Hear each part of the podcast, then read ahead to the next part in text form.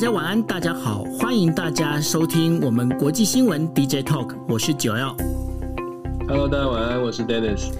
今天时间是二零二一年的七月二十二号，哇，那个终于哈奥运。明天就要准备要开要登场了，这样子。那但是呢，在奥运登场之前，今天我们会聊到了，就是有关奥运的一些，包括日本他们现在的整个一个状况哦。但在聊日本的这个状况之前呢，想要跟大家先聊一下，就是现在呢，就是有一有关于就是美日台中之间的这样的一个关系哦。那今天的话，在美国的美军的这个就是呃，算是他们的就是呃参谋总长。的参谋参谋本部的议长哦，然后呢，他接受记者访问的时候就被问到一件事情：万一如果台湾有事的话，那包括日本、韩国这一些跟美国的同盟国，到底有什么样的一些做法？会不会因为这样的来呃，就是防卫台湾哦？那这个他在回答的时候，其实他回答的有一点点直接，那也有一点点暧昧。怎么说呢？他就讲说，就是日本、韩国、菲律宾、澳洲这些同盟国跟友好国家，一定会紧密的结合，来对于就是未来所发生的事情呢，做一个妥善而且是积极的一个防御的一个效果。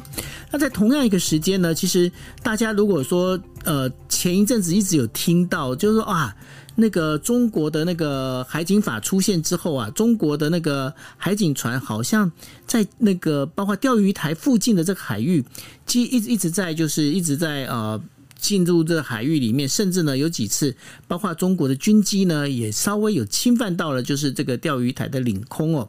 但是呢，现在其实最大的一个问题就是说，呃，目前呢，其实这个中国的这个海那个海警船呐、它在那个钓鱼台海域呢，它大概是已经待了一百五十七天。但是很妙的一点哦，这几天这海警船不见了，为什么呢？他们在预测，就是说，这个海警船应该是因为呃，就是东京奥运奥运要开幕了哈。那如果在这样的，就是在旁边继续这样的骚扰的话，可能这对于国际观瞻可能不太合适。所以呢，他们呃，就是一个最长的时间是在一百五十七天。那对于这样的一个状况里面，包括了就是呃，那个美国的应该是怎么？美国的海军上将。呃，那美国上将他是不是海军？我不太清楚。米利他也对，就是阿富汗提出了一个说法，他说：“哎，自己的国家要自己救。”那对于这件事情，Dennis 你怎么来看这样的一个状况？对啊，昨天昨天这个记者会有白呃，这个国务院呃，不是国务院，国防部，美国五角大厦的记者对国防部记者会，它是一个联合的记者会，它是由国防部长先报告他即将要出访东南亚国家哦，然后再来他讲到的讲到说他那个就是参谋总长参谋。主席联合联合会议的主席啊，Mark Milley，他讲的就比较直白，因为记者问了很多的问题，包括了整个阿富汗的形势，还有整个台海跟日本的合作，他都有详细的回应哦。那这个详细的回应，就像刚刚九号说的，有点直白，就是蛮蛮特别，他讲的很清楚。尤其在我们先说阿富汗的部分，他先在回答记者的问题，就说，呃，记者问他说，诶，塔利班好像已经快要胜利了，塔利班已经拿下了百分之八十五的城镇，根据塔利班自己的说法，Mark。米利将军呢，他是说这个是呃，这个是塔利班的这个认知作战哦。他说，根据美国的情报呢，现在塔利班大概拿下的城镇是四百一十九个里面的大概两百一十二、两百一十三。他讲的很详细。他说，在阿富汗有三十四个省份哦，有三十四个省的首府，大概有十七个，大概有一半呢是被塔利班包围的，但是没有哪一个是完全被夺下的。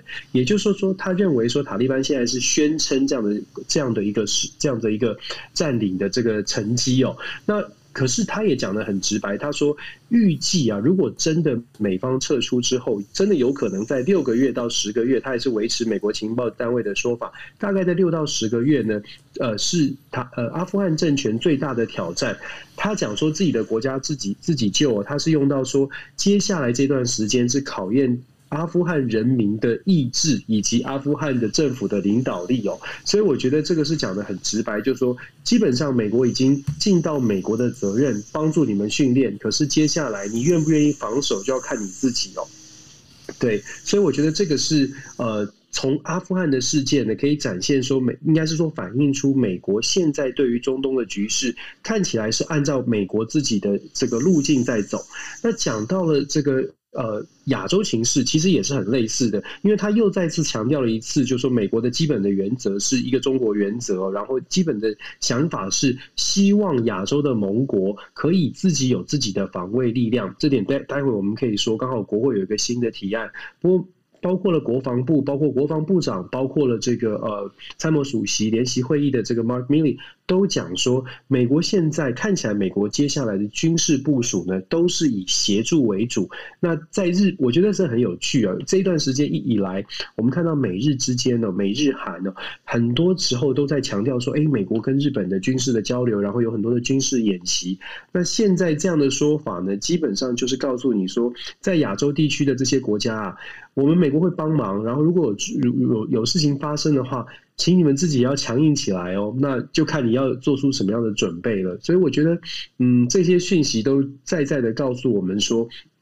美国会支持，不管是台湾台海稳定，或者是日本，或者是韩国在北韩的问题上。可是。某种程度，美国也更加的期待这些盟友们都有自己的防卫实力，都需要自己硬起来。只不过，这个硬，它对于美国来说，到底要多硬，到底有多少准备，才是符合美国的期待，才是美国心中想象的是，哎，可以减少资源，大家一起来分担这个责任。我觉得这个标准就有点难难难拿捏了。但是基本上了，还是要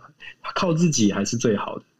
对啊，因为呃，这个部分其实在日本，他们在呃，就是包括日本的自卫队哈，然后包括日本的一些相关的军事专家，他们也都已经在提类似的一个呃说法。因为毕竟呢，在过去日本他们本身呢，因为限于宪法的一个规定，使得呢日本在就是有关于这个军事行动这件事情上面呢，它有很多多方的一个限制哦。但是呢，最近的一个趋势，其实也慢慢的也发现。呃，大家如果记得，我们曾经有一次啊、呃，在我们的国际新闻 DJ Talk 上面，我们有提到了哦，就是日本的防卫厅长官啊、呃，他他提提到的一个非常重要的一个概念哦，他是提到什么样一个概念？就是他们防卫大臣哦，那防卫大臣他提了一个什么概念？他提的就是说，今天有一个很重要的一点，因为过去大家有一个不成文的规定，也就是说，日本的就是自卫队的那个防卫的预算呢、是在 GDP 不能。超过百分之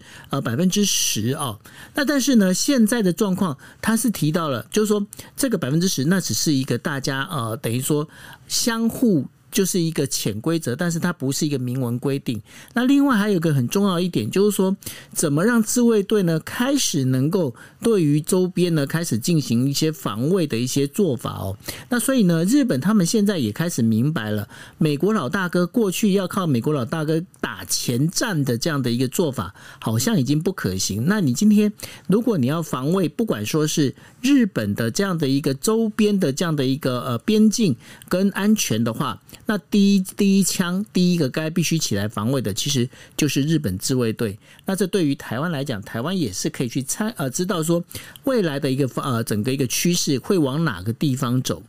那当然，接下来我们就是要聊到了一个另外一个非常重要的一点哦，因为呢，在今呃今天的时候，美国跨党派的参议员呐，他们提出了台湾伙伴关系法案，他要呼吁呢美国国民兵跟台湾成立伙伴计划哦，然后而且要鼓励双双方的防卫高层官员提升交流，然后向中国清楚的表达就是美国跟台湾人民站在一起的讯息。那对这件事情，我想请。Dennis 来帮我们就两个地方来做分析哦。一点就是说，呃，由参议院才提的这个台湾伙伴关系法案，它到底是怎么样的一个法案？然后第二个，美国国民兵跟美美军之间，它当中的一个差别到底是在哪里？是我们先说这个法案呢，我相信在台湾看到这个新闻，很多朋友都会觉得说，哎，还不错，台美关系继续深化。它确实是，它给台湾一个非常正向的一个呃支持的一个讯号。就台这个法案叫做台湾 Partnership Act。它基本上是一个跨党派，从参议院的参议员跨党派的一个提出，哦提主要领衔提案人呢，呃，Tammy Duckworth 其中之一啊，民主党的 Tammy Duckworth 就是大家很熟悉哦，就是到台湾拜访的这个参议员哦。那还有 Rick Scott 也是支持长期支持台湾的。但是这个法案当这个法案里面有几个重点，除了国民兵跟台湾加强合作，甚至是将来如果在发生事情的时候要如何的支援台湾这个部分，我觉得蛮值得关注的。另外一点呢，他还在再再次重申了双方的军事上面的交流要增加，然后在高层次的这个会高高层次的会晤上面呢，也可以增更更更加的频繁哦。不过这个部分跟之前的台湾台就是台北法案啊等等，其实都有提到了，所以这一次的法案呢，最关键的还是有一个新的概念，就是国民兵跟台湾的合作，就是 National Guard。可是国民兵到底是什么概念？在台湾，大家觉得说，哎，这就是一个军队，所以美军是不是代表美军跟台湾的合作？可是我们知道，国民兵在美国，它并不是一个正规军，它当然算是正规军的一一一种哦，它也是有呃这个呃。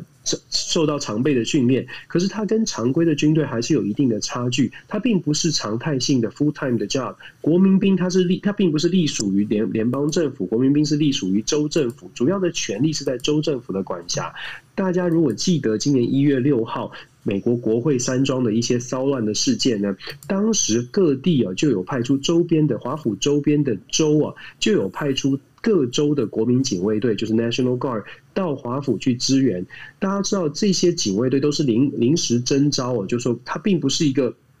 并不是天天都在军营里面。这样说吧，他并不是天天都在军营里面，他是。一定的时间走要回到军营，有固定的军队，有有固定的军营，有固定的设备。他在一定的时间、一定的比例，每个州不一样，有自己的训练的方式。但是他主要的工作并不是负责所谓国外的打仗。国民兵是可以用来派驻海外，可是他必须有一个特别的走特别的流程。一般来说，美美国可以派出国国防部直接管辖，可以派出海外的是正规军，国民兵也可以，但是必须是要暂时或者是有需要。帮助的时候，那国民警卫队根据我学生，我还特别问了我学生哦，根据我学生他们自己参加国民国民兵的这个呃训练方式或者是征招方式通常啊每个月都会有固定的时间要集结，每个月会有固定的时间要训练。大家可能会觉得说，哎，那好像是台湾的后备后备军队哦，可是在美国又有后备后后备还有后备。美国的军方主要分成三个，大概可以分成三大块，就是正规的部队，然后国民警卫队 （National Guard），还有所谓的 Reserve，就是呃，Army Reserve，军队军方的 Reserve，就是预后备后备军人哦。这三大块，国民警卫队呢，它不是拿长期的薪水的，它是。按照任务出薪水的，也就是说，你今天有出一有出动一一天，就有一天的薪水，几天算几天的薪水哦。超过三十天，那你的医疗保险啊，全部都有 cover。现在美国的 National Guard 在整个五十美国五十州加海外领地，总共的人数是三十三万六千五百人哦。那这个每一年，我们是从国防预算来看的。这个国防预算呢，你可以想象，就是说它是很浮动的。就像我说的，有有任务才会出动。国民警卫队主要的任务是负责国内。内的骚乱，或者是国内的救救援救灾的工作，都是由 National Guard 来来进行的这些动作。我们介绍了国民警卫队，大家就可以想象。这个法案提出之后，要做的这个所谓的军事的合作跟连结，第一个问题是，我们要跟用国民警卫队要跟台湾的哪一些部队、哪一些人来做连结呢？是跟我们的常备军队做连结，还是跟我们的后备军队做连结？美国政府其实讲了，跟台湾提出了非常多的建议，建议什么呢？建议台湾第一要去购买更多的军备，第二呢，要要增加这个。后备动员的实力，国国民呃全民国防的意志哦，后备动员的实力的部分，美国一直很担心，认为说台湾的后备动员没有做得非常的完善，所以国民警卫队如果将来签有了一些这些计划之后呢，国民警卫队可能是帮助台湾做更多的国全民国防训练啦，或者是后备动员的准备，但是这就有另外的问题，就是说我们在台湾。比较台湾台湾的朋友可能比较理解的，就是说，呃，我们的后备的后备的这个体制似乎是没有这么的健全，没有这么的完备。那因为这个法案这样的提出之后，我们可能要去思考的是，也许在台湾要重新思考我们的后备的准备，后备的这些军军队的准备，是不是要变成常设式的，或是不是要变成就说，嗯，每个礼每个月都要像国民军一样，国民兵一样，每个月要有一些训练哦，要有一些准备。所以我觉得国民兵，对，刚刚还有朋友说，就提醒我一下，国民兵呢也只有陆军跟空军，就是也没有海军这。这一块。那我们也知道，台湾海峡、台海的啊和平稳定跟海军是很有关系的。所以简单来说，这个法案提出来呢，我我相信它的它可以让台湾觉得说，嗯，来到来自美国的呃这个帮助更多了。可是如果以实体来说，可能它的这个是真的要做合作，还有很多的眉角，很多的这个磨合要处要处理。就说法案是很利益是良善的，但是如何实行会是一个很大的问题。再来，我们看比较现实的层面哦。我刚刚说了，国民兵事实上在在美国是按日计酬的。那按日计酬的意思是说，如果今天动作这个活动比较多，或者是任务比较多，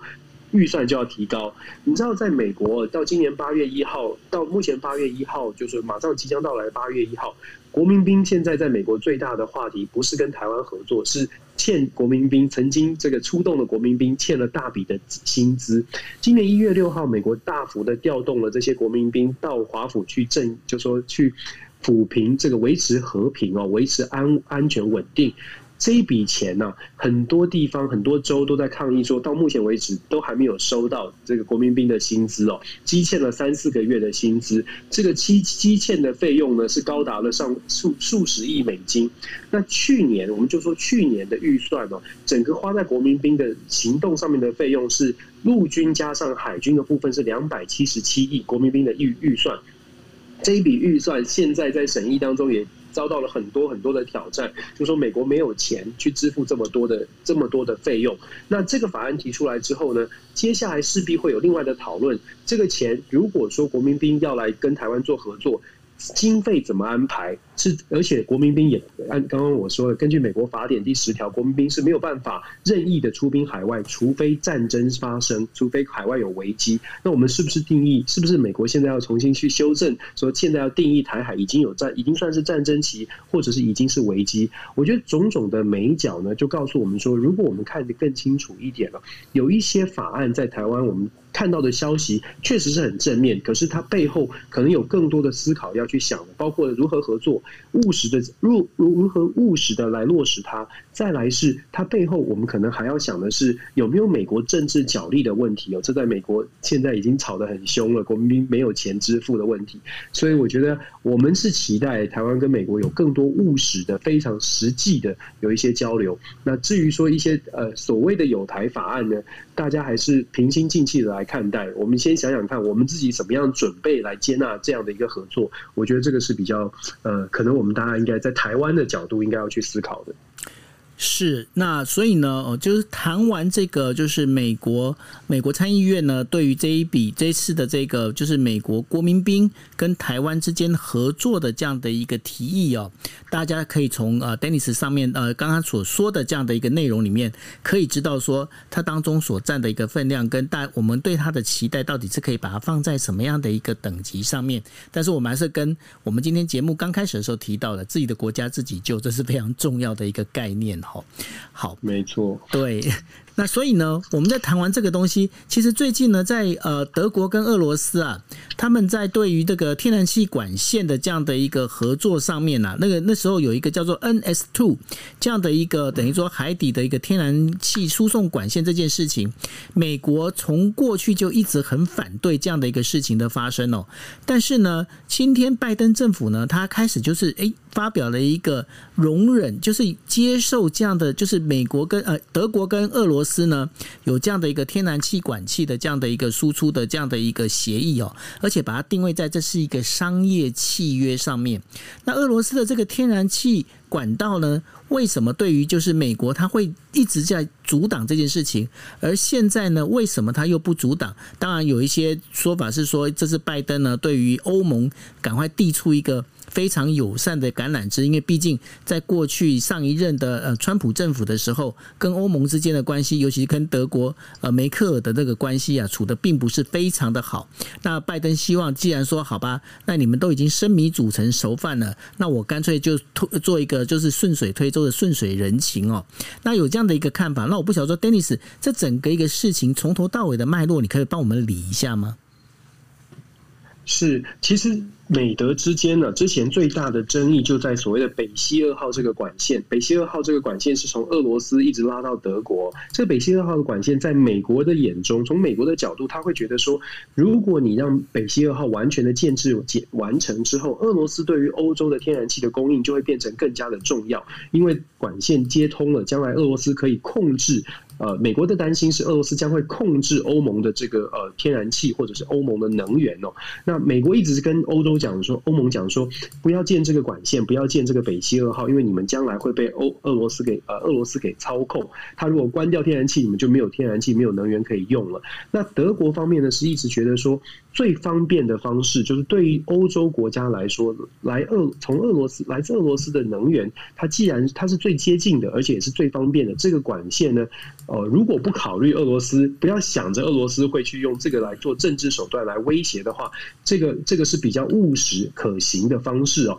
所以德国或或者是欧洲国家，事实上这呃在北溪二号的建制过程当中呢，是没有管没有理会美国的这些警告或者是呃这些预示，就是担心哦。那目目前呢，拜登上任之前，北溪二号就已经在建制了。那目前现在北溪二号已经几近完成了。拜登在刚刚上台的时候呢，还在想说要想办法，呃，这个把北溪二号的这个已经在建的这个过程啊，把它组中间的拦腰截断，也就是说不让它完成。可是后来，我想拜登也意识到，这个不让它完成，已经完成将近九十到百分之九十五，大概不完成是不可不切实际的。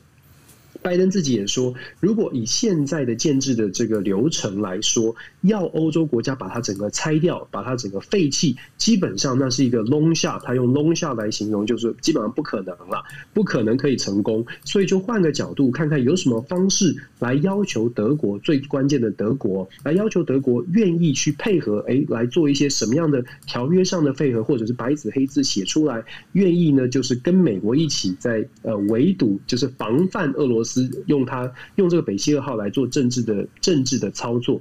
没梅克尔之前是不愿意的哦。在拜登在川普时期，梅克尔是很排斥美国去介入北溪二号的任何的事情，甚至很讨厌美国做对北溪二号的这些承包商啊，或者是德国的德国的企业做做这些制裁的。但是在最近这个拜登上任之后呢，双方修补关系了，然后拜登也好好的跟他说了。梅克尔在上个礼拜见了拜登之后，诶，昨天就。呃，签署了一个新的协议哦，美国跟德国之间签了一个新的协议，在这个协议里面呢，从美方的角度哦，就会说是梅克尔哎做了让步，被拜登说服了，说服了什么呢？德国愿意白纸黑字的写说，如果未来如果未来俄罗斯真的利用这个北溪二号的管线输出输出能源的过程。因为政治的考量而去呃切断它，或者是减少输出，然后导致一些政治的纷扰，德国会愿意呃采取行实际行动的制裁。从德国端，你知道管线有两端嘛，他们也愿意从德国端呢去限制俄罗斯的这个天然气的输出，我会互相来钳制。那这德这是德国愿首次愿意白纸黑字来写。那对拜登政府来说，他当然就会觉得说，哎，这是一个妥协嘛，就之前你梅克尔都不愿意针对这个事情。有白纸黑字的这个证明，现在呢是愿意至少在北溪二号的问题上面愿意证明，愿意做出一些动作，然后再加上昨天其实在这个条约里面，这个协议里面呢，还有特别讲到对乌克兰的支持，德国跟美国共同愿意呢帮助乌克兰做什么事情呢？愿意。一起来提拨一笔啊，十亿美金的这个能源发展的计划，它叫做它叫做这个应该叫做呃 Green Fund，就说帮助乌克兰来取得更多，确保乌克兰的能源不会受到俄罗斯的管控哦。所以他们共同要投入十亿美金，甚至也德国也愿意设置一个特别管理德国跟乌克兰关系的能源关系的一个特使哦。带着这个七千万美金，先做一个一笔这个开创性的呃这个合作计划，这是德国这边释出的一些善意，尤其是针对北溪二号双方的一些争执，释出一些善意哦。那基本上你可以看得出来，就是说德国跟美国现在好像在本来有争议的议题上面开始做出了一些正面性的发展。但我刚刚也讲了。拜登政府呢，之前呃很多人，包括共和党川普时代，就一直说北溪二号要把它拆掉，要把它拆掉，不能让它盖成。可是你看拜登一转念，他觉得说，嗯，现在已经没有办法，人家已经投入这么多，已经盖完百分之九十、百分之九十五了，看起来是不可能把它拆掉了。所以拜登转了一个方式，希望呢，现在就算盖好了。我们有没有什么样的方式，有什么样的制衡的力量，让这个就算盖好了，也不会影响。至少啦，至少我们有也对德国多一点相信哦。拜登采取这个方式，就是说跟他签这个协议，所以拜登是看到了现实。现在的拜登政府是觉得现在已经看到了现实，已经没有办法不可逆的现实，有没有办法来做一个补救？我觉得其实，在我们看待很多的政治新闻的时候，有的时候你可以，你可以选选择你要。完全把人家打掉重练，那就要考虑说人家愿不愿意打掉重练。那或者是说你看到的现实已经已经走到这里了，有没有办法在现阶段赶快来止血？我觉得拜登现在在做的事情是这样的，是做出这样的选择。未来也可以去继续去观察关于整个欧洲的能源供应。不过我们讲到能源供应哦，其实今天有一个特最新的消息，有两个关于中国的最新消息可以跟朋友们分享。第一个是中国史无前例的释出了他们的战备储备。备的能源储备的石油哦，他们决定释出至少三百万桶，时间还不是非常的确定，但是先有这个消息出来，中国的国家粮食及物资储备局呢做出这个决定，这是我们在强调，这是史无前例的。三百万桶多不多？其实以中国的战备储备的战略储备的石油，整体的储储油量是五亿桶到六亿五千万桶哦，呃，这是二零二零年的一个中国国国家的一个战略。表书面上是这样，我不知道他们到底有多少人储备哦，但是至少三百万桶不算太多，可是却是史无前例的第一次。它所呈现的是什么呢？它反映出来的是，你释出石油，就像我们前两天才刚好讲到的，OPEC 要释出这个石油，因为要抑制油价的上升哦。那当然，中国做出的这个战略是战战略储油的这个释出，也是同样的意思。反映出来的是，中国在国内或许物价也确实看见了上涨的迹象，所以才会有释出石油，然后要稳定物价、稳定油价的一个呃一个动作。所以我觉得某种程度已经反映出来。现在全球的这个呃，inflation 就是通货膨胀，不止在美国，不止在欧洲，然后油价上升，不止在其他的地方，在中国也开始出现，所以中国会做出这个动作。另外呢，关于还是关于能源的，能源这件事情当然很重要。那今天有一个路透社有一个独家消息，它独家消息报道报告什么呢？它报告的是伊朗呢跟委内瑞拉被美国的经济制裁，经济制美国经济制裁包括了他们对石油的禁。禁令哦，禁止输出。可是这个路透社的报道报了一个什么独家爆料？他报道说，中国的一家公司哦，是一家石油公司，在从中呢帮助这个委内瑞拉跟伊朗呢偷偷的。绕过美国的禁令，把石油成功的输出出来，输出到哪里的卖到中国，所以让伊朗跟委内瑞拉，美美国一直在想说，哎，已经有这么多的经济禁制裁，已经下了那么重的这个经济禁令，怎么搞的？好像他们还能够 survive，好像他们还能够继续撑着，好像就是还继续在伊朗的核协议谈判当中可以那么的强势哦，这个。这个独家报道是不是就代表的哦？原来找到了原因，原来伊朗不用担心美国的经济制裁，因为他们其实找到了缺口，还是可以继续获得资源，还是可以继续赚钱哦？是不是这样的一个呃原因，让伊朗的核协议谈不下去，或者是呃好像遥遥无期都没有？呃，伊朗不用退让，我觉得这个是这个报道呃凸显了一个这样的可能。接下来呢，我觉得后续有很多值得关注的部分。那当然了，这个报道也会造成中美的紧张的关系可能会再次的达到另外一个境界哦。因为其实上个星期五啊，就不是上个星期五，两天之前，就在这个礼拜稍早之前，《华盛顿邮报》才特别报道说，美国正在打算呢，要想办法去控制伊朗对于中国石油的输出。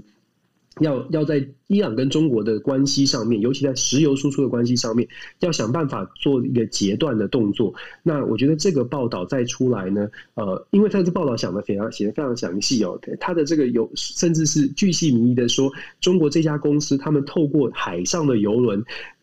这个躲过了很多很多的监控，他们在海上游轮跟游轮之间传油，就是不用不用到港口，他就是真的用透过游轮一艘一艘的到海上去跟人家接头，有点像这个海上走私，只是走私的是石油哦。如果真的按照报道这样这样说，其实还真的蛮蛮蛮酷的，就是真的是在真的是上有对策，这上有政策，下有对策哦，只不过。这个当然就会对美国的所谓的禁止呃禁制令哦，经济禁制裁或者石油输出的禁令会大打折扣。那当然，我就像我说的，我觉得中美之间哦，接下来有很多很多很多很多的小很多很多冲突的点，那要一一的化解，这个可能要考验拜登跟习近平的智慧了。到十月之前的见面哦，真的很多话很多话要谈。那这个礼拜我们稍后之后也会听到一些国际的新闻，尤其是在呃，Wendy Sherman 美国的副国务卿去拜访了中国，要见了王毅啊，见了谢峰这些人之后，看看会不会弹出一些正向的消息，这些都是值得我们大家继续关注的。哇，这样听起来，我发现那个 Dennis 你的老学长其实还是蛮有一些，蛮有两下那个两把刷子的吼。然后呢，可以把那个梅克这位算是欧洲的一个。算是女强人啊，然后呢，呢愿意就是在这个部分有一些妥协，我觉得这是非常厉害的一个做法。那当然呢，就是说我们接下来也要看，就是二十三号，也就是呃星期五的时候，雪曼跟王毅在见面之后呢，到底会有哪些火花出现哦？那这些都是我们可以值得来关注的。那当然，我们就要把对，那我们就要把那个整个一个呃，就是镜头要转到了，就是二十三号。非常重要的一个全球瞩目的一个祭典，也就是奥运哦。东京奥运要在二十三号举行，但是呢，在东京呃今天的一个最最新的确诊人数呢，单日确诊人数已经高达一千九百七十九人哦。那这件事情当然就是让整个东京奥运呢继续的蒙上了一些阴影哦。虽然说今天的话，呃，拜登夫人已经到了，就是呃东京，那他也带着这个代表团过来，然后希望呢能够在这个开幕的时候呢，能够他能够出席哦。那另外的话，呃，在就是大概三个小时之前呢，有一个最新的一个消息，原本呢整个促成这一次东京奥运的一个灵魂人物，也就是。日本的前首相安倍晋三呢，已经宣布他将不出席这一次东京奥运的开幕式。那这也让整个东京奥运呢，这个接下来会怎么去走法？其实大家都会非常担心。但最担心的事情呢，其实是在昨天晚上。呃，昨天晚上发生什么事情？昨天晚上呢，日本的副防卫大臣哦，就是那个中山中山防卫副防卫大臣哦，他接呃中山泰秀，他接到了在 Twitter 上面接到了犹太团体对他的一个紧急的一个质询哦。他什么样的质询呢？因为在 Twitter 上面，他们就问那个中山呃中山泰秀说：“你知道你们这个呃，就是这个整个东京奥运的开幕式啊，负责的秀导。”呃，叫做呃小呃，我看叫做就是一个叫小林的一个呃这个秀导啊，你们你知不知道他本身他在过去的时候，他曾经有对。包括就是纳粹集中营的犹太人呢，有一些戏谑的一些表现。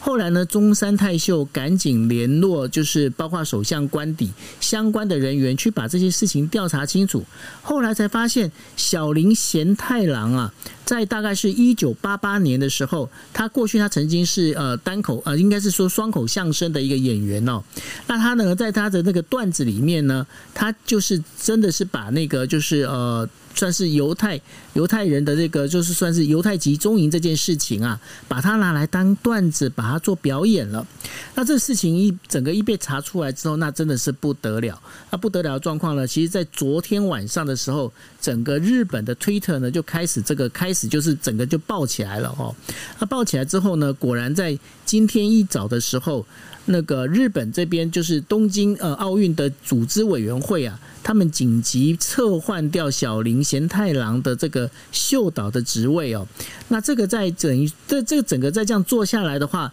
其实对于东京奥运来说，其实是一个非常非常严重的一个事情哦。为什么呢？因为大家如果知道的话，我们才在昨天的时候才刚谈完哦，那就是东京的那个奥运的那个作曲。作曲的音乐家呢被换掉了，因为呢他以前呢在这个就是被杂杂志采访的时候呢，他等于说算是霸凌了他的一个呃身障的同学哦。那这件事情被爆出来之后，那整个就是立刻把他换掉。那没想到就在开幕的前一天，小林贤太郎呃这位秀导呢，也因为过去曾经有过这样类似的事情哦，然后等于说等于说。等于就是被解任这样子。那这样整个一个下来的话，东京奥运到底会怎么演下去哦？其实大家都很期待今天的整个那个东京奥运接下来的整个一个呃，看会怎么样的一个走法。那我不晓得，Dennis，你在看这样整个一个事情里头的话，你怎么来看这个东京奥运？感觉好像是越来越不乐观哦。我们一直都期待他可以很顺利啊！我我其实我今天看到这个小林贤太郎这个这个新闻呢、当然一方面很震惊，但是我也我也是觉得就是有这种启示啊，就是我我我我不知道。九，你有没有感觉，就是有的时候我们对于有一些国际上面的一些伤痕，好像嗯不太不太不太了解，所以有的时候呢，在开玩笑的时候，尤其在我们觉得我们只是平常在开玩笑，甚至现在 YouTube 很发达，我常常也看到网络上面有一些有一些 YouTuber 有开开一些。国际上面的这个伤伤口的玩笑，譬如说像纳粹，我就曾经看过有有有开纳粹玩笑的，蛮多的，对对，就蛮多的。我我常常都会想说，真的反走过必留下痕迹，更何况是现在这个媒体发达的时代，有的时候你在 social media 上面 post 什么文章啊，开什么玩笑，其实都要特别的小心。我都常常跟我的学生说，因为你对的那个当地的文化不太了解，所以最好不要随便的开玩笑。你你永远都不知道对人家的造成什么样的伤害。无论是在纳粹的图腾上面他做做做文章，或者是我之前还有看到，就是个就是呃，在台湾好像有 YouTuber 把全身抹黑，然后好像是拿这个呃美非裔美国人来做一些做一些玩笑，就模仿哦。我其实觉得都是蛮不妥的，但是要怎么样去告诉他们，或者要怎么样传达比较比较互相尊重的一些讯息，我觉得这要靠。真的是稍微的多多了解呃外国的事物，或者稍稍多多了解国际上面到底发生什么事情，这是我我这是我一种启发或者一种感感感触啦。就是有的时候我们真的不知道国外发生什么事情，我们看到的新闻媒体只看到一个标题，就觉得哎，这个是一个这是一件事件，然后想到这个事件呢，没有只看到这个事件发生，可是没有想到这个事件背后可能它代表的不是开心的。是是是很痛苦的。那如果你拿来做你开玩笑在讲的话呢，其实你可能会伤到伤害到别人。也许在你的朋友圈中，现在没有人有这种被伤害的感觉，可是你永远不知道你什么时候会再交到更多的朋友啊！我相信小林贤太郎当时在做这个呃喜，美国的媒体是说他以前是喜剧演员啦，对，是在做喜剧的。所以就像我说的，就像喜剧，我相信他没有恶意，他当年只是觉得，哎，这是一个段子，这是一个。我相信他不是坏人，我是这样想，他不是个坏人，他只是觉得这是一个段子，然后我可以取悦我的观众，可以让我的朋友们听了觉得哎有有觉得好笑，觉得有趣。可是他忘记了有一天他变成了非常全球瞩目的人物哦，他没有想到他今天站上了全球国际的舞台，然后过去发生的事情就被拿出来检视。所以我我还是觉得啦，我们每个人还是稍微的更谨慎一点哦，就是不论在什么样的场合，还是稍微的注意一下会不会。伤害到别人，我觉得这个是蛮大的感慨吧。是啊，然后我在今天的时候，我看到有一篇报道，我觉得他的分析其实还蛮有道理的。这个报道是东京大学的名誉教授，叫做高桥哲哉，他就讲说，为什么日本最近的话，就是这一次的整个奥运里面，不管说是那个呃，我们之前提到的哈小山田小山田圭吾呢，他等于说霸凌他的同学这件事情，或者是。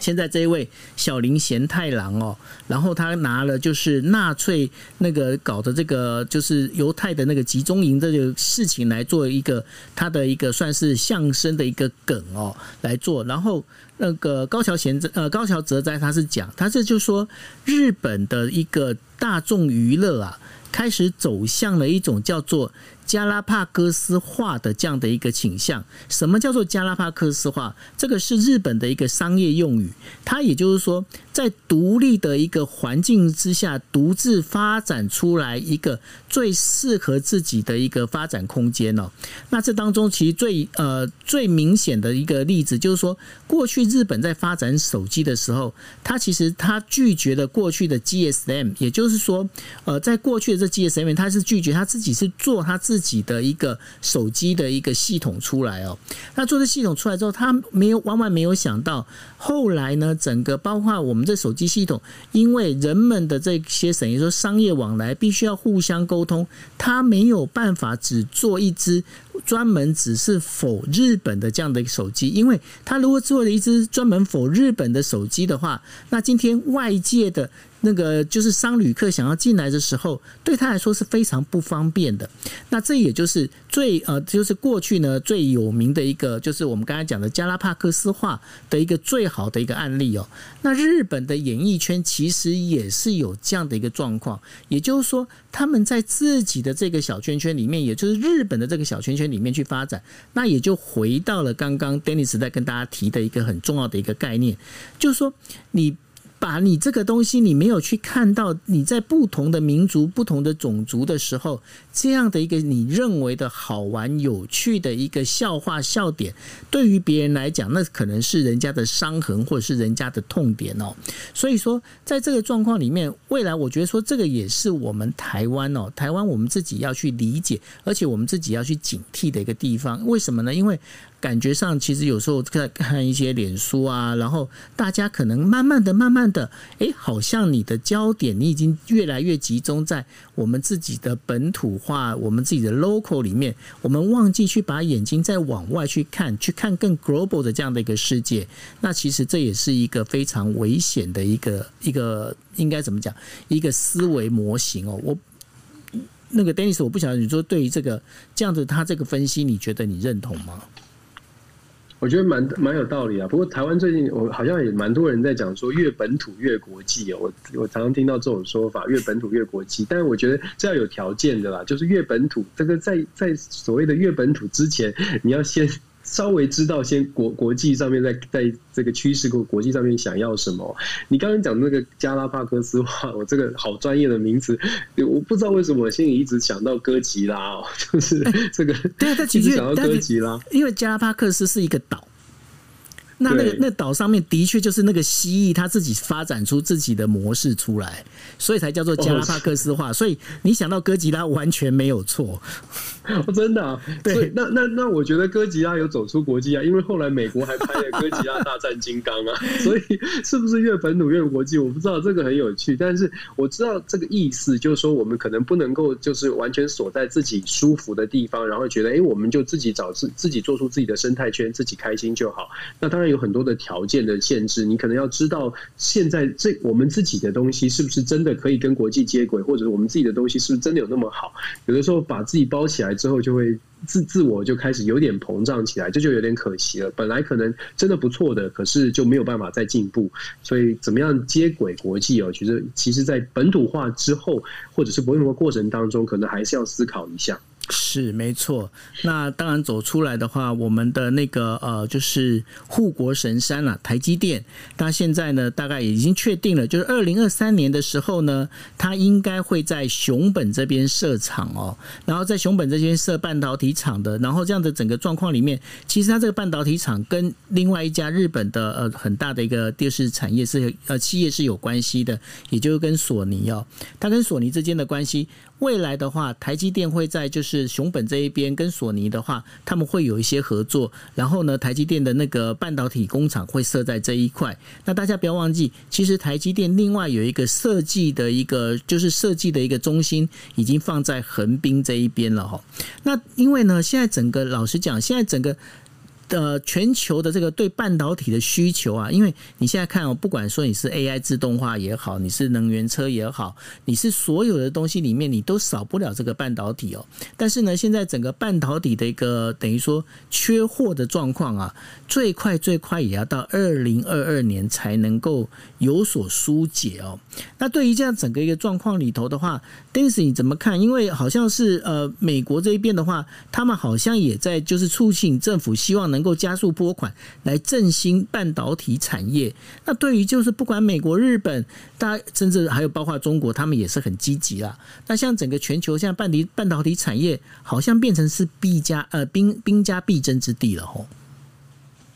是啊，是啊，我们一直一直以来都很关注半导体，尤其因为台湾的这个最强的领先的产企业嘛。事实上，昨天呢，美国国务院才发布了一个全球投资气候，就是这个 Investment Climate 的这个报告。它每年都会在 Investment Climate Statement 啊，应该是说一个声明哦。那每一年都会有这样的评估报告。那每一年的评估报告里面，这这两年评估报告里面讲到台湾，它是针对每一个国家的。它讲到台湾，都在强调台湾的半导体、台湾的科技业是美国一定要积极。去寻求合作的对象，那我们也讲了很多次，就是说，我觉得现在呢，台湾现在还在一个领先的时候，一定要想办法去怎么样用国家的战略去跟这些先进国家挂上钩。挂钩的意思是把台湾的产业的能力镶嵌在他们他们各国的。呃，国家战略的这个方针或者国家产业链的建制当中，你一旦签进去之后，那当然台湾的安全可能相对于来说就有更有保障，因为你摆脱不掉。可是如果说我们忘记了，就是没有赶快的做这件动作的话，当他们。譬如说，美国现在在积积极跟日本、韩国在寻求合作。当这些产业链一旦建制完成了，就算台积电很强，我们也要担心说，哎，那这些国家它自己发展了，然后没有没有把台积电包括在里面，或没有把台湾的半导体包括在里面，会不会我们就掉链了？会不会我们就被摆脱在外？就算我们自己很强，可是人家也可能发展出还不错的。就算我们还是在晶片制造部分是第一，可是会不会因为人家用跨国的合作，从第一就跟跟至少跟我们的距离会不会拉得比较近？我觉得这个是当我们看到这么多国家，尤其美国一直在强调说，哎，半导体半导体要发展的时候，我我总是比较担心，就是说台湾的这个半导体能不能够在这个列车上面能够搭上去？如果可以搭上，我会觉得相对来说台湾的安全也可以得比较得到保障。可是如果没有搭上的话，我会觉得就挺令人担心的。那我觉得这个二零二一年的报告呢，蛮值得大家一看，是蛮值得大家看一看，在美国的国务院哦。这个报告里面啊，其实不只讲半导体，他还讲到了台湾的一些隐忧，这也是我觉得台湾可以一起来看的。他讲到二零二零二零零九年的时候，台湾的六十五岁以上的人口的比例大概百分之十点九，可是到了二零二零年，台湾六十五岁以上人口的比例达到了百分之十五点八，这是一个很快速的成长。他还特别点出台湾生育率是世界倒数的。不，大家不生小孩哦。我我我我已经过关了，我有我有贡献两个，所 以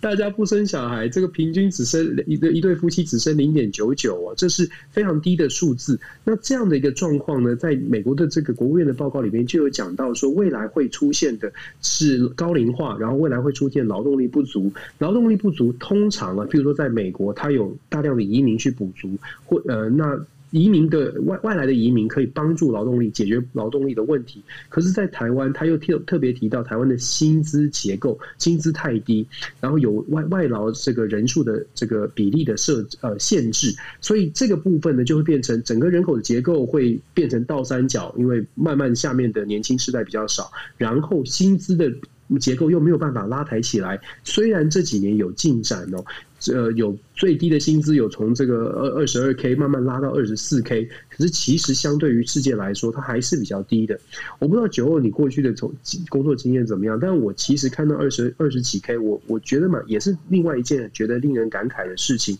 因为在我出国念书之前，我在做呃媒体的工作的时候，薪水是远比这个数字好的很多的。当时我也是一个初出社会的年轻人。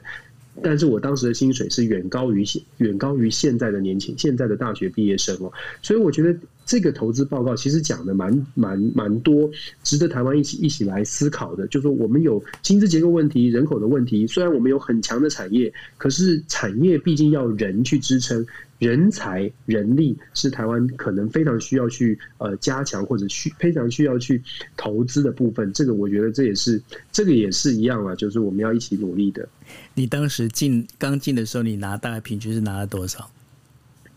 我我可以直接告诉大家，我当时进去的时候，试用期呃试用期的薪水是三十七三万七。那所以那我那那我觉得我我不要跟你讲，免得你到时候你会受伤。你你可以你可以告诉我，因为这证明了你你比我大。因为我们那时候那时候刚好是 Cable TV 刚刚起来的时候，那时候我我们那时候呃，我从美国回来的话，我那时候拿的是七 K。哇！好可怕。对啊，对，那时候，而且你想想看哦，那时候是那个什么，那个是呃，Cable TV 的时候，Cable TV 那时候很敢花钱。那这也就是，没错没错，这也就是回到，其实你你有没有讲，为什么我会把它提出来一个很重要的一个概念哦？就是说，你想想看哦，我拿七 K，你拿的是三点五 K，你那时候三点五 K，你已经觉得说，哎，三点五 K 已经算不错，可是你拿的是我的一半哦。对，好惨。对，你就会现在发现，你就哎很惨。那你知道现在的记者更惨啊？对对，那然后所以所以我觉得很对啊，大家一直一直怪记者，对，所以你就知道说这是真的是一代不如一代，为什么呢？就变成说我们当时我们。我们是因为拿到这样的关系，所以我们受到公司很好的保护。可是呢，相对的，现在的记者，我必须要帮记者说些话。虽然说我对有些记者写的那些 title 跟那个，我还是有一点不不是非常的喜欢。但问题是，老实讲，你公司没办法给他这保护，你就没有办法给他一个基本的一个好的一个薪资结构在上面的话，你怎么叫他进步？你很难嘞、嗯，没错，没错，不是人家说什么你你拿香蕉就只能请到猴子吗？对对对，所以我我觉得，我觉得这其实这是一种一种就是相对连等于说循环的一种关系，我觉得这是非常非常危险的。必须说实话，这也是我们必我们在整个台湾里面，我们希望能够结构改变，然后我们希望能够进步。有一个人非常重要，也就是说，在薪资结构上面，是不是必须重新来思考？我觉得说。哎、欸，我觉得很棒哎，因为从我们这个主题，然后这样把它跳到这个整个这样薪资结构这一块，我觉得挺好的。对啊，我们我们要我们要尽量的把国际新闻带带给大家一起来思考啊，避免台湾哥斯哥哥什么加拉哥加拉帕哥斯化嘛。对对对，加拉帕哥斯化就不要变成那个哥吉拉了。哥吉拉，可跟人家哥吉拉也走走上好莱坞了，对不对？对啊，对啊，重点是重点是能够跟国际接轨啊，所以哥吉拉可以跟金刚大战，那看看 台湾可以赶快赶快跟接上什么怪兽来 大战一下。没错啊，哎，不过我们今天难得哈，今天是我们这个星期呃国际新闻 DJ Talk 呃最后一天嘛哈，因为今天星期四了，我不晓得说最近，因为前一阵子我们聊到就是日呃美国这边其实呃那个整个天气气温很高很热哦，那 Dennis 你喜欢吃冰吗？冰淇淋？我很喜欢吃冰淇淋啊，那你你喜欢吃什么口味的？我喜欢吃巧克力跟咖啡。我喜欢吃香草。香 有没有很小孩子？原原味原味原味，对原味。那你知道为原味为什么都是放香草？为什么是原味等于香草？嗯。对，我觉得你可以告诉大家冰淇淋怎么做也不错。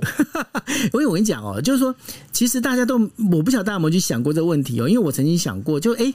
我对啊，我要吃原味，可是好像为什么原味就等于香草呢？其实呢，这当中有一个很重要一点哦，因为如果是只是单纯的用牛奶做冰淇淋啊，那这个牛奶做的冰淇淋它本身哦，它其实那个呃，应该怎么讲？它会有一些，它跟蛋一样，它会有一个腥味在。那为了要把这个腥味要盖掉呢，必须要用那个香兰荚，也就是那个香草的那个荚的那个呃，就是它所延伸出来的那个香味，那个等于说把。把它放进来之后，让这个牛奶的这个味道可以被盖掉。那盖掉之后呢，这个腥味被盖掉了，那那个等于冰淇淋就会变得好吃。这就是为什么原味的冰淇淋等于香草冰淇淋最主要原因。但是我我们今天提这个冰淇淋最重要的重点是因为呢，我们看到有一则新闻也非常有意思，也就 也就是说，为什么为什么为什么以色列这一边会有发生冰淇淋大战呢？对这个朋友可能不太知知道，我们讲到想冰淇淋，就想到其实在这冰淇淋原来也可以谈国际政治哦。因为这个美国，在美国的朋友可能有听过一个牌子，哎，好像台湾应该也可以买得到，叫做 Ben and Jerry。Ben and Jerry 这家冰淇淋公司蛮大的，而且它有它有店面哦。Ben and Jerry 的冰淇淋它是以那个牛奶味重出名的，我不知道大家喜不喜欢牛奶味重哦。Ben and Jerry 做了什么事呢？他们在上个礼这个最近哦发布一个声明，他们声明什么？他们不支持，就是说他他们支持犹太人，他们支持这个呃，比较支持巴勒斯坦。他们觉得以色列对于巴勒斯坦的这个和平协议，或者是过去对于巴勒斯坦人不公平，所以他们说宣布，他们在约旦河以西呢，这个以及这个以色列非法的占领区，他们宣布宣称啊，占领区啊，他们不再卖这个 Ben and Jerry 的冰淇淋，不再直接就是供货给那个地区。如果要吃 Ben and Jerry 冰淇淋的话呢，那基本上他们你要透过其他的方式。那以色这个 Ben and Jerry 公司做这样的声明，等于是支持。巴勒斯坦支持这个，等于是反对以色列。这个政府的一个做法，所以以色列政府呢，我也是煞有介事的出来，真的是发了一个正式的声明，说这个呃要抵制，要完全的抵制 Ben and Jerry。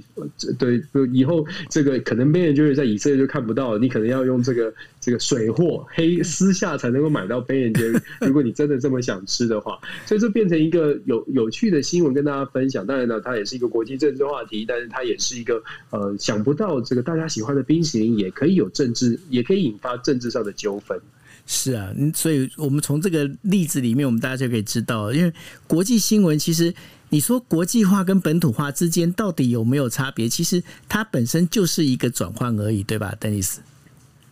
确实是这样啊，就很多的国际新闻其实没有那么遥远，就像我们说的，Ben and Jerry 想不到也是一个国际政治新闻吧？所以其实真的很多事情没有那么遥远，只是我们愿不愿意跳出去看，或者是有没有一些管道可以让我们把它连接起来。那我们很希望 DJ Talk 就是用这种方式把它连接起来。我自己还在学习怎么 怎么样讲的更轻松一点 呢？希望大家呢这个多多包容，我们尽可能把它讲的生活化一些。没错，也欢迎大家哦，随时就是呃，你们可以关注我。跟啊，Dennis，我们各自有我们各自的一个呃粉砖哦。来，Dennis 讲一下你的粉砖。